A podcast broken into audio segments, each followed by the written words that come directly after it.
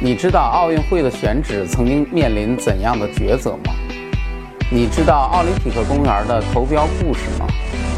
你知道奥林匹克公园的设计关键是什么吗？欢迎收看《建筑三百秒》，我是建筑师高强。北京奥运会据说是史上最成功的奥运会。这届奥运会，我们有史上最宏大的开幕式，有第一流的比赛场馆，最后还获得了历史最好成绩。而所有的一切，我们不能忘记，我们还有一个世界一流的奥林匹克公园。这个公园诞生的台前幕后，还有一些你可能并不知道的故事。首先，奥运会的举办的选址曾经是一波三折。举办奥运会是一件非常烧钱的买卖，北京奥运会尤其如此。据世界会计协会统计，北京奥运会直接投资三百五十一个亿，在奥运史上可以说是前无古人后无来者。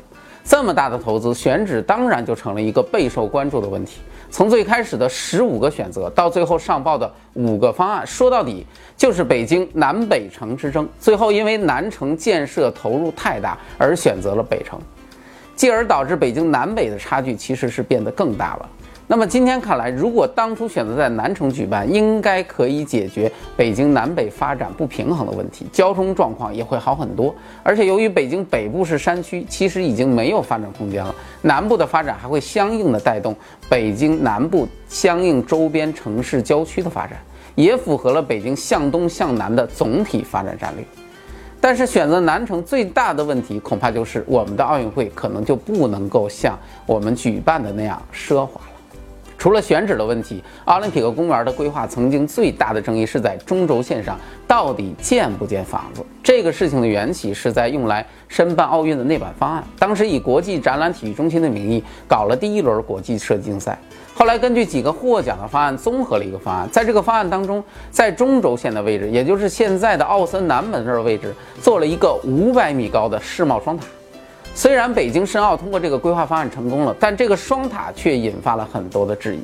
因为北京的中轴线是城市格局当中最为重要的内容，所以如何处理中轴线就成为规划的核心问题。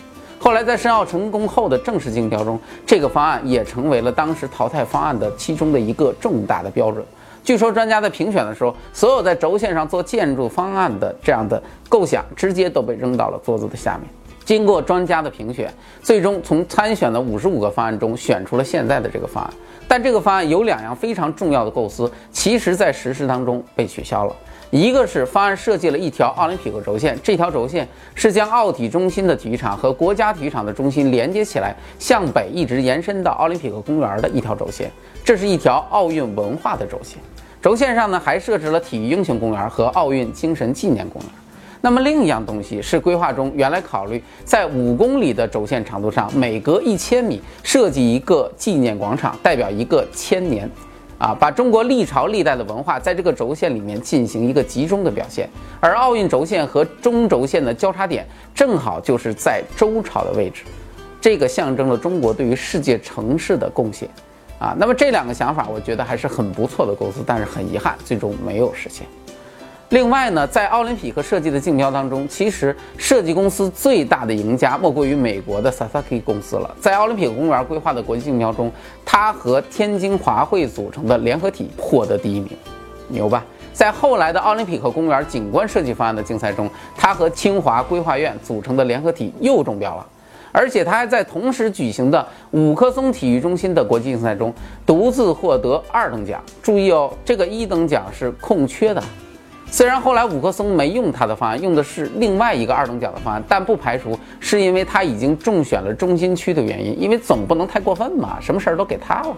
一般我们中国人听完这个，估计很多人都会立马感叹：我靠，这个公司什么来头？八成是有猫腻吧？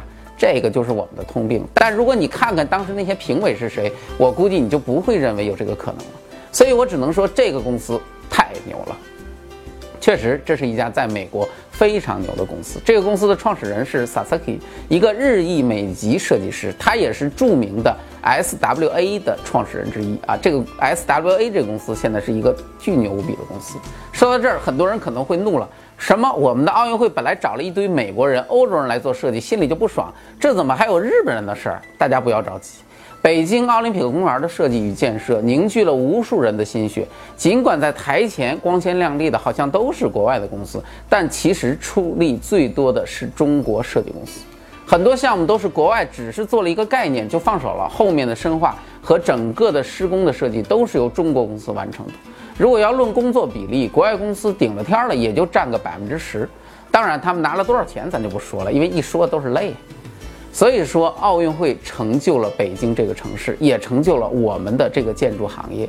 时隔八年之后，奥运对于整个建筑行业的影响到今天依然在继续。